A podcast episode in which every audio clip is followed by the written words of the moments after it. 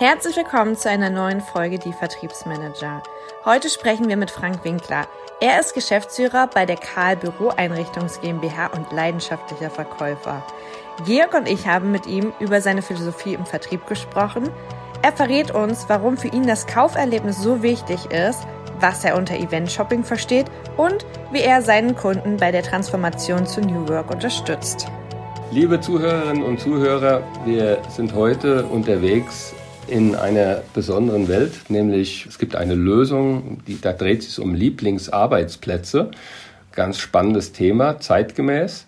Und wir begrüßen ganz herzlich meine Kollegin Anni und ich, den, Hallo. den Frank Winkler. Hallo Frank. Hallo. Hallo ja, toll, zusammen. dass du dir Zeit genommen hast für uns. Und Frank, bitte beschreib doch mal dich selbst, deinen kurzen Leidensweg und deine Firma. Ja, hallo zusammen, mein Name ist Frank Winkler. Ähm, ich bin Geschäftsführer der Karl Büroeinrichtungen GmbH in Mannheim. Ich bin seit 1993 hier. Man kann, glaube ich, sagen, bei mir auch von der Pike auf gelernt, weil ich habe hier wirklich eine Ausbildung begonnen. Zum Unternehmen ganz kurz. Wir sind insgesamt 50 Mitarbeiter haben einen Sitz und der ist in Mannheim. Wir haben hier ähm, ca. 3000 Quadratmeter Ausstellung und Arbeitswelten, die wir unseren Kunden zeigen. Und wir beschäftigen uns mit dem Thema Büroeinrichtungen, sowohl als äh, Produkt, was Drehstühle, Tische und sonstige ähm, Elemente angeht, die mit dem Büro zu tun haben, Licht, Bodenbelege, Akustikelemente. Aber ähm, wir beschäftigen uns auch ganz stark mit Bürokonzepten und Bürolösungen. Und ähm, dazu haben wir viele Experten, die mit unseren Kunden in der Lage sind, sie dort zu unterstützen.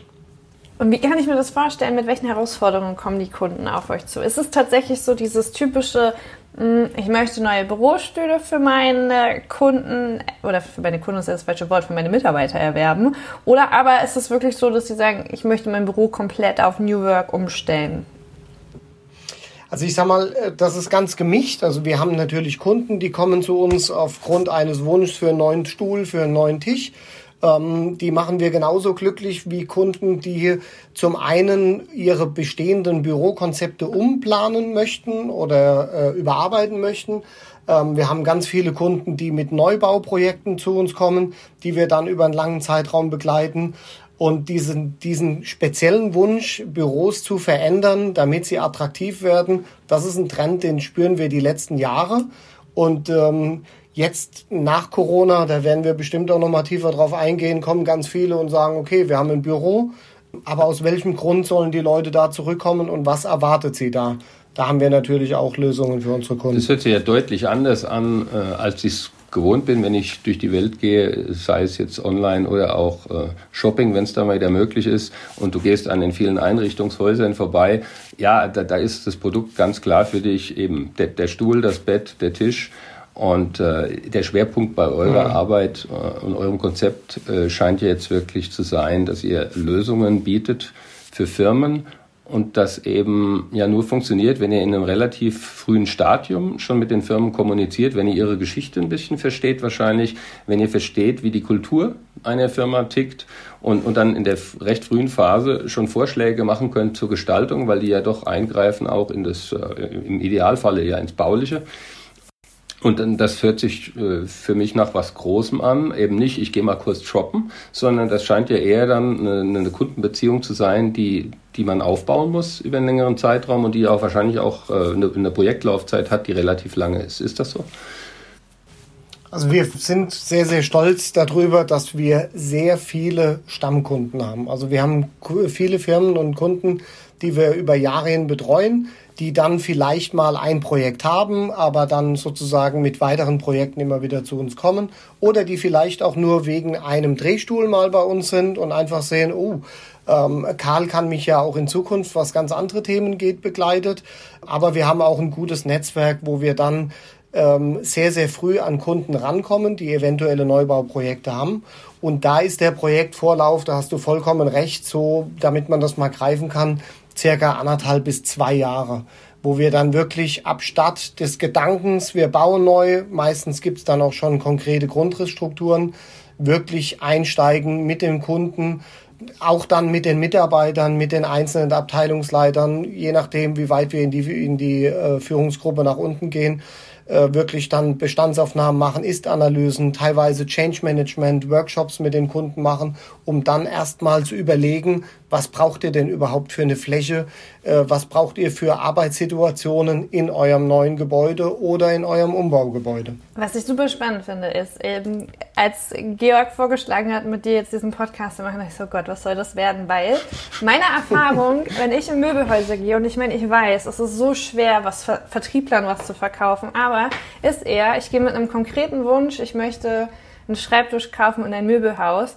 und habe das Gefühl, wirklich, vielleicht tue ich den Möbelhäusern Unrecht und ich war einfach in den falschen, dass die Verkäufer, die da vor Ort sind, eher dieses, oh Gott, Kunde stroht mit Abschluss, ich drehe mich lieber in die andere Richtung Phänomen hat, ähm, als dass mich ja jemals ich habe es noch nie erlebt, dass mich proaktiv jemand gefragt hat, kann ich, kann ich helfen oder nach was suchen Sie? Noch nie. Vielleicht habe ich, wie gesagt, immer Pech. Und wenn ich das jetzt höre, was du so erzählst, ähm, ist das bei euch ganz anders. Also das heißt, ihr habt einen ganz anderen Vertriebsansatz und deine Philosophie dahinter scheint eine andere zu sein. Also meine Philosophie ist generell Spaß am Vertrieb zu haben und Spaß an Menschen zu haben. Das ist, denke ich, erstmal die Grundlage für all das, was wir hier tun. Und ähm, unser Ziel ist es, wenn wir Kunden im Haus haben bei uns, ich rede da immer klassisch vom Event-Shopping. Also ich bin ja auch Kunde und war jetzt auch wieder mal umschauen nach Autos oder was auch immer man so braucht und bin da teilweise echt erschrocken, was einem da erwartet. Also ich kann dich da zu 100 Prozent verstehen. Und, und das ist genau das, was wir hier nicht wollen. Die Kunden sollen hierher kommen, die sollen Spaß haben. Wir haben hier ein Bistro, da gibt's einen Kaffee, da gibt's auch mal ein Rührei morgens wir wollen uns auch erstmal mit dem Kunden über, unterhalten, was ihn gerade beschäftigt, was sind die Themen, bevor wir dann klassisch schon mit der Lösung winken. Also wir wollen ehrlich äh, schauen. Das hört sich natürlich so an, dass wir, wenn jetzt ein Kunde kommt, der jetzt einen Drehstuhl will, dass wir dem jetzt nicht gleich eine komplette Büroeinrichtung verkaufen.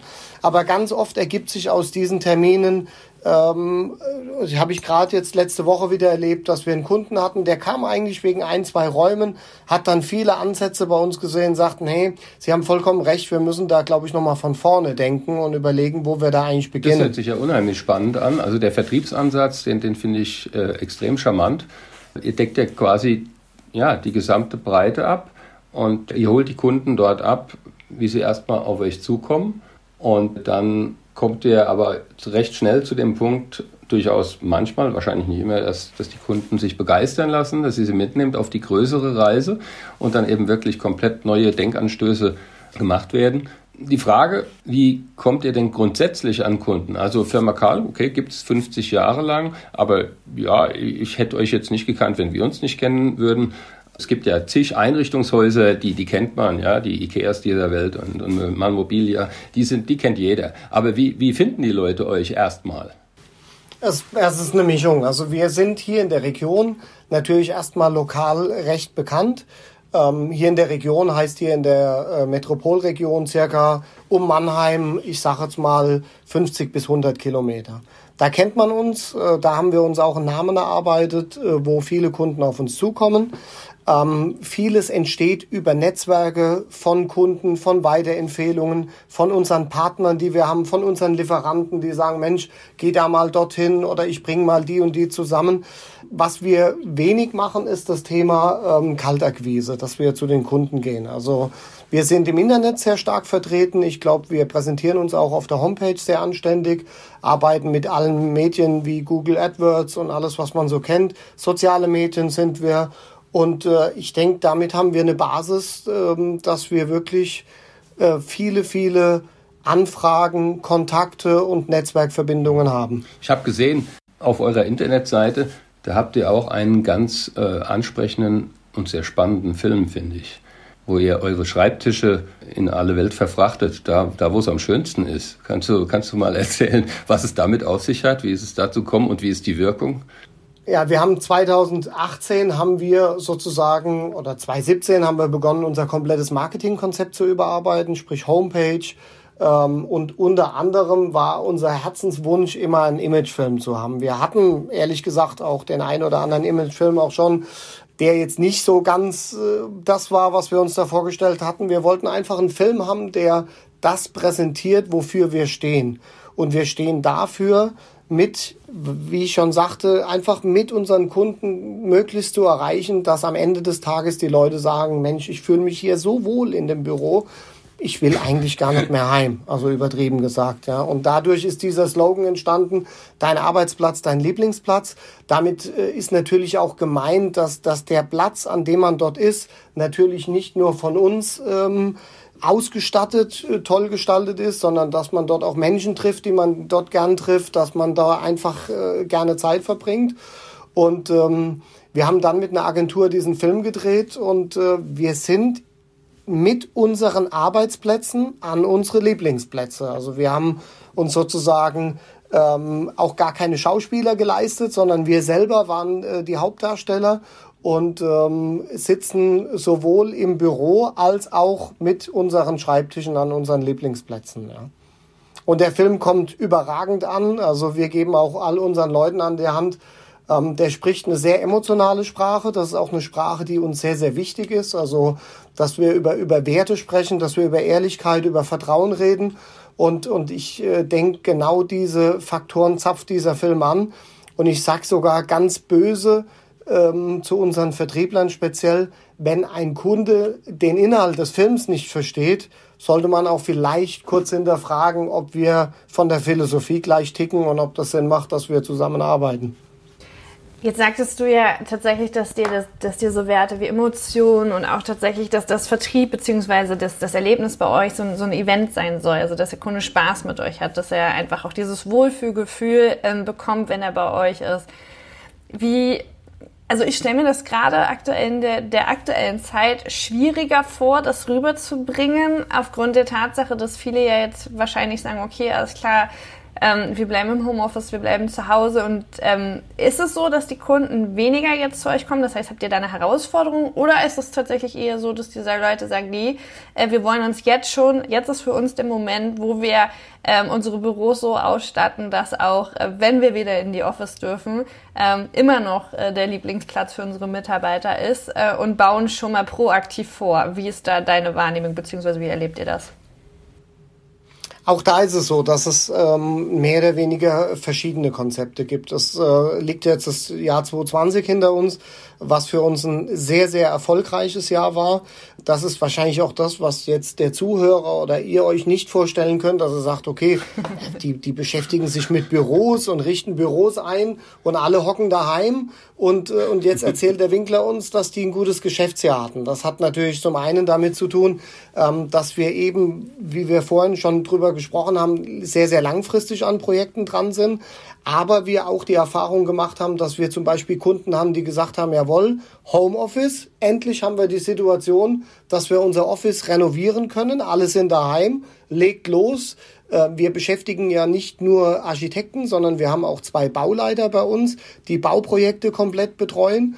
Und, und somit waren wir natürlich für den äh, ein oder anderen Kunden in der Lage, sofort zu sagen, okay, alles klar, Möbel raus, entkernen, kümmert euch um Lüftung, um die ganzen baulichen Themen bis hin zur Realisierung. Und wenn die dann wieder ins Büro kommen, drei, vier Monate später, ist das fertig. Wir haben aber auch letztes Jahr viele Kunden bei uns gehabt, die sich genau die Frage gestellt haben, wie geht's eigentlich mit unserem Büro weiter? Was, was, da, da stehen graue Schreibtische, schwarze Drehstühle in einer relativ unattraktiven Atmosphäre. Was soll eigentlich unsere Mitarbeiter ähm, anziehen, da wieder zurückzukommen?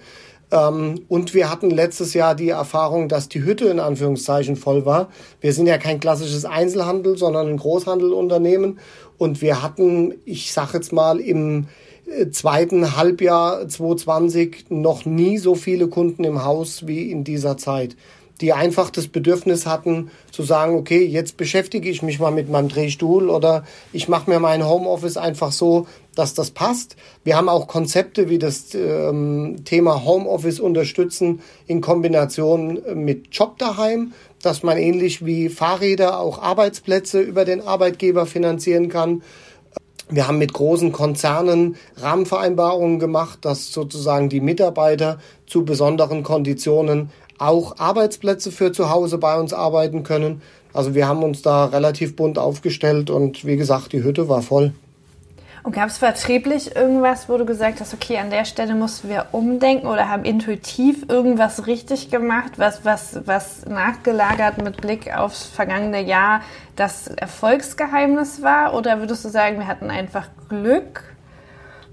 Was ich mir nicht vorstellen kann. Nein, sogar zum Vertrieb Nein also Glück, Glück haben wir natürlich auch, klar. Das gehört, genau, das gehört zum Vertrieb dazu. Aber wir haben uns ähm, 2018 ähm, habe speziell ich mich mit der Frage beschäftigt, ähm, New Work. Also in unserer Branche hört man nur, egal welche Zeitung man aufschlägt, ich denke, auch in, in vielen Zeitungen äh, kann man das lesen, New Work, neue Arbeitswelten und ähm, mir war das teilweise etwas zu oberflächlich, was da so zu kommuniziert wurde. Und äh, ich habe mich dann mal etwas vertiefter damit beschäftigt, was eigentlich der Wissensstand bei unseren Kunden zu diesem Thema ist und habe dann mit Planern, mit Architekten, mit Facility-Leuten, mit Geschäftsführern und Vorständen darüber gesprochen. Und ich sage das mal, wir sind ja so unter uns ganz offen und ehrlich, der Wissensstand bei meinen Ansprechpartnern war sehr überschaubar. Ja. Und ich hatte dann große Angst, dass ich gedacht habe, hm, wenn also so viel oder so wenig Wissen vorhanden ist, könnte das in unserer Branche äh, für ein Problem wieder äh, kommen, wie wir es schon mal hatten, nämlich das Thema Großraumbüro.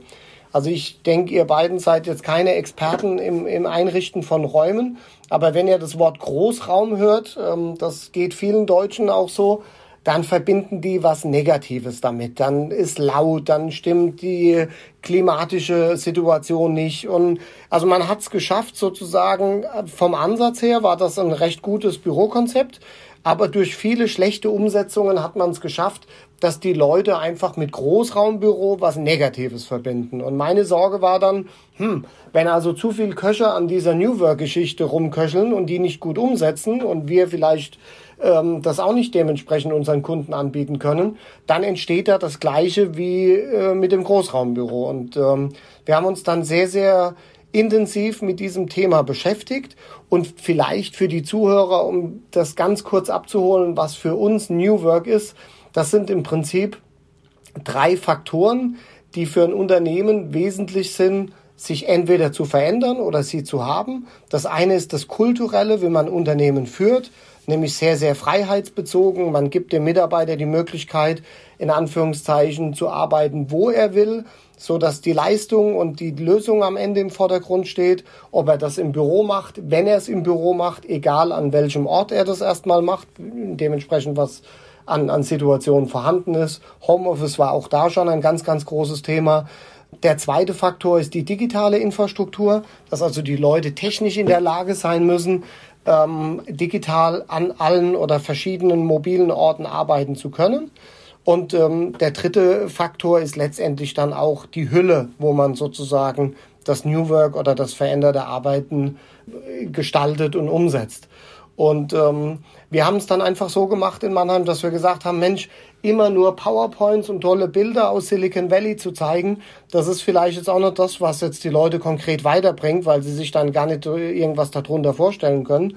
Und haben dann einen Teilbereich bei uns, ich hatte ja vorhin schon erwähnt, wir haben knapp 3000 Quadratmeter Ausstellungen, Arbeitswelten, speziell unter diesem äh, Gestaltungspunkt New Work gestaltet, um dort unseren Kunden die Möglichkeit zu bringen, Probe zu arbeiten, das zu erleben, auch mal hierher zu kommen, mal zwei, drei Tage bei uns zu arbeiten und einfach auch eine Erfahrung zu machen, was verbirgt sich denn dahinter? Und das war, so wie du sagtest, für uns ein ganz, ganz großer Schlüssel, lange vor Corona schon, wo wir viele Workshops hier hatten, wo wir viele Kunden hier hatten, äh, die, die teilweise Tagungen hier gemacht haben, die Workshops hier gemacht haben, äh, um einfach eine Begeisterung in ihrem Mitarbeiterkreis zu erwecken, um, um äh, ein Signal zu senden, wir müssen irgendwas bei uns ändern sich, und neu hört machen. sich unheimlich an, äh, als, als hättet ihr ja, verdammt viel richtig gemacht in der Vergangenheit und eigentlich euch das Thema Corona vielleicht sogar ideal jetzt in die Karten gespielt, weil eben ja ganz viele Firmen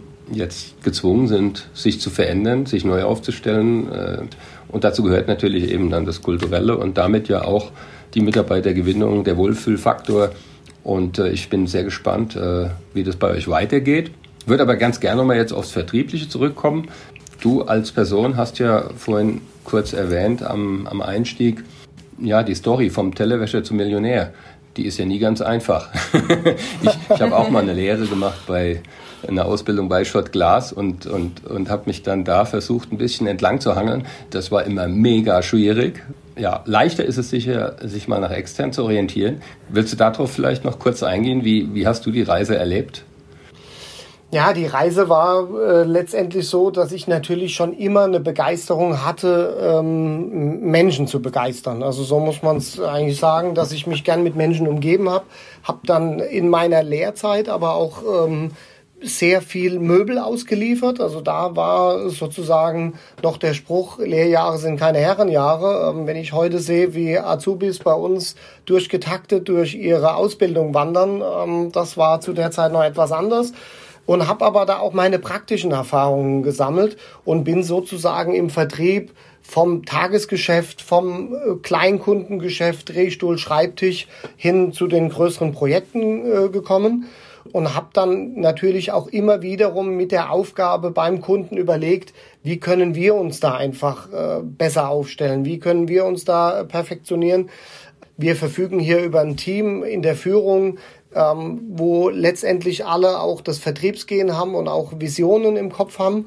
Und so haben wir immer wieder an neuen Dingen ausprobiert und äh, verschiedene Konzepte umgesetzt. Ja.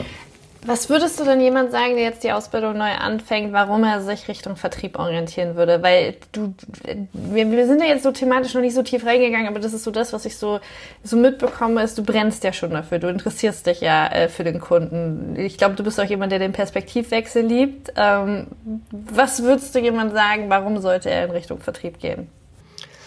Weil er einfach das hat, glaube ich, was wirklich Arbeiten mit Spaß ausmacht. Wir haben einfach die Situation im Vertrieb, dass wir zumindest in unserer Branche jeden Tag mit anderen Situationen zu tun haben, dass wir mit Kunden aus ganz, ganz vielen äh, Branchen zu tun haben.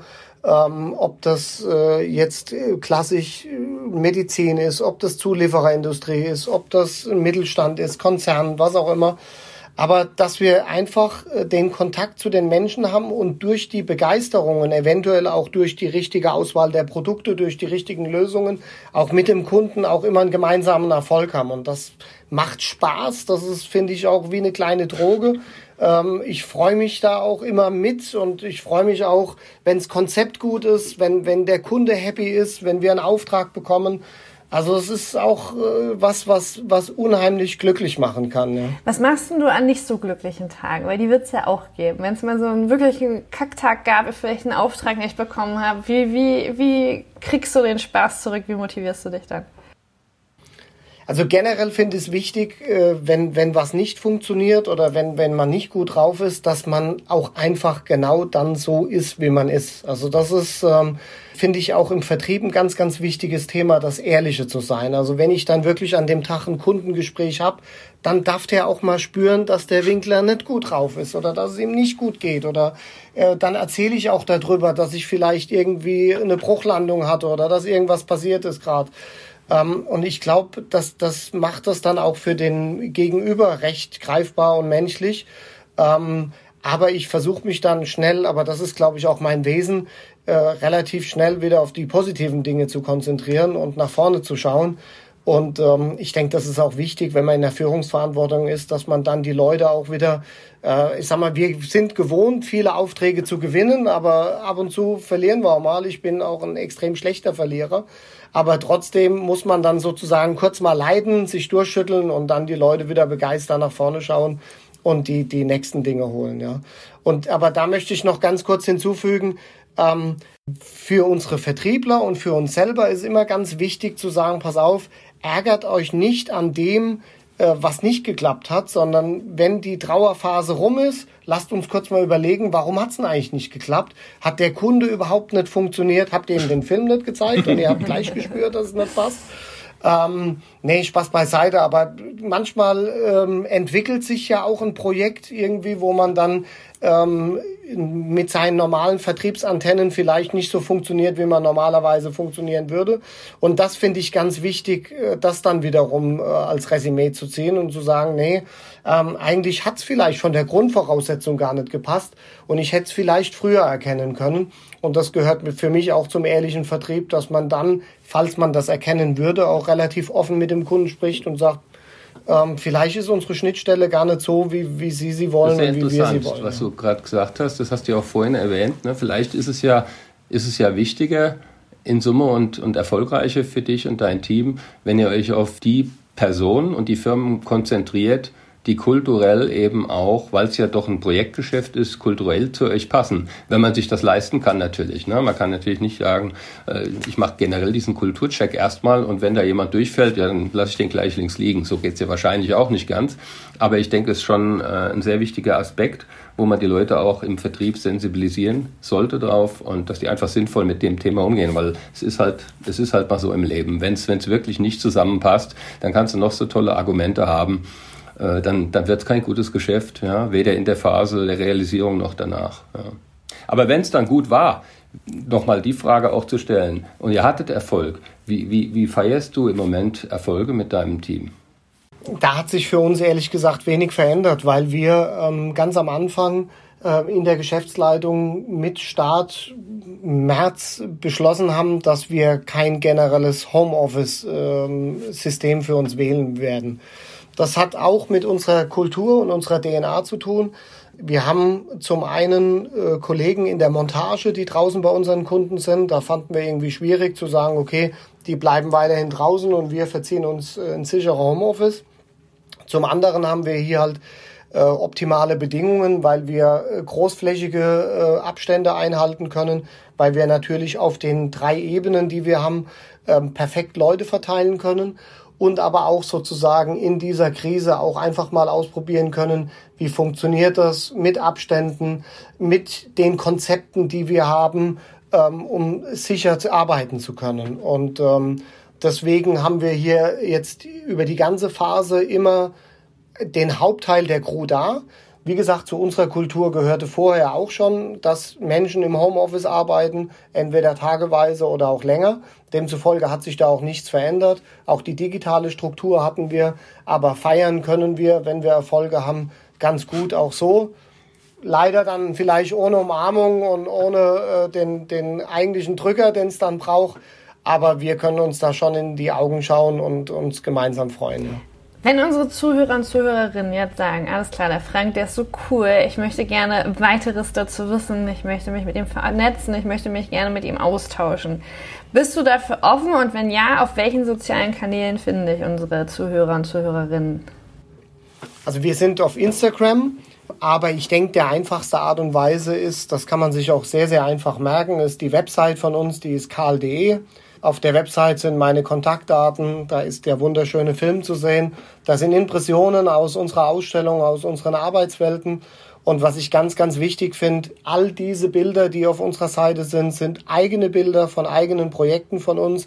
Wir schmücken uns da jetzt nicht mit fremden Federn von Herstellern oder Referenzen, die wir im Netz gefunden haben und haben da auch nochmal eine Rubrik, äh, wo wir äh, über Kundenreferenzen erzählen in Bildsprache und auch äh, dokumentiert mit Text und Infos. Aber ich glaube, wir haben auch verstanden, dass der, dass der Frank äh, wirklich ein Vertriebler ist von der Pike auf und mit Herzblut und vielleicht ja, darf auch der ein oder andere äh, im Nachgang nochmal eine Frage stellen, die, die rein Vertrieb betrifft an dich, weil das ist, glaube ich, sehr spannend, dein, dein Weg, den du gegangen bist und auch wahrscheinlich der, den du noch vor dir hast. Ich denke, wir haben auch viel gelernt über, äh, ja, über dieses Geschäft, was einem so erstmal gar nicht bewusst war. Bin gespannt, wie es auf unsere Zuhörerinnen und Zuhörer wirkt. Und äh, ein, eine Frage noch, wenn dann jemand außerhalb der Stadtmauern von Mannheim bei euch bestellen will, zum Beispiel, würdet ihr auch ins Frankli-Land liefern oder wo, wo, wo ist eure Grenze geografisch? Naja, also unsere, unsere Grenze, also ich sag mal, wir sind in Deutschland tätig, natürlich dadurch, dass wir auch für viele Konzerne äh, unterwegs sind aus der Region, die dann äh, Filialen in anderen Bereichen haben. Also das ist für uns gelebtes Business. Aber wir haben auch, da kann ich dich beruhigen, Kunden in der Schweiz, wir haben Kunden in Österreich, also sozusagen ähm, die Kunden, die um Deutschland sitzen, die können wir dann auch Super. glücklich machen. Okay, dann danke für deine Zeit. Ich fand es sehr spannend und äh, ich bin positiv überrascht worden. Wie gesagt, ich weiß, oh mein Gott, was soll das werden? Aber danke, dass du dir die Zeit genommen hast. Vielen Dank. Bitteschön, hat Spaß Gute. gemacht. Tschüss. Danke, tschüss. Vielen Dank fürs Zuhören. Wenn ihr euch mit Frank zum Thema New Work oder Event-Shopping austauschen wollt, er hat extra für uns sein LinkedIn-Profil angelegt, dann tut das sehr, sehr gerne. Nehmt Kontakt auf zu ihm, nehmt Kontakt auf zu uns. Und äh, wir sind auch gespannt über eure Erfahrungen zu den Themen. Teilt diese gerne mit uns in der Community auf äh, LinkedIn. Und dann freuen wir uns auf euch nächste Woche. Annie und George.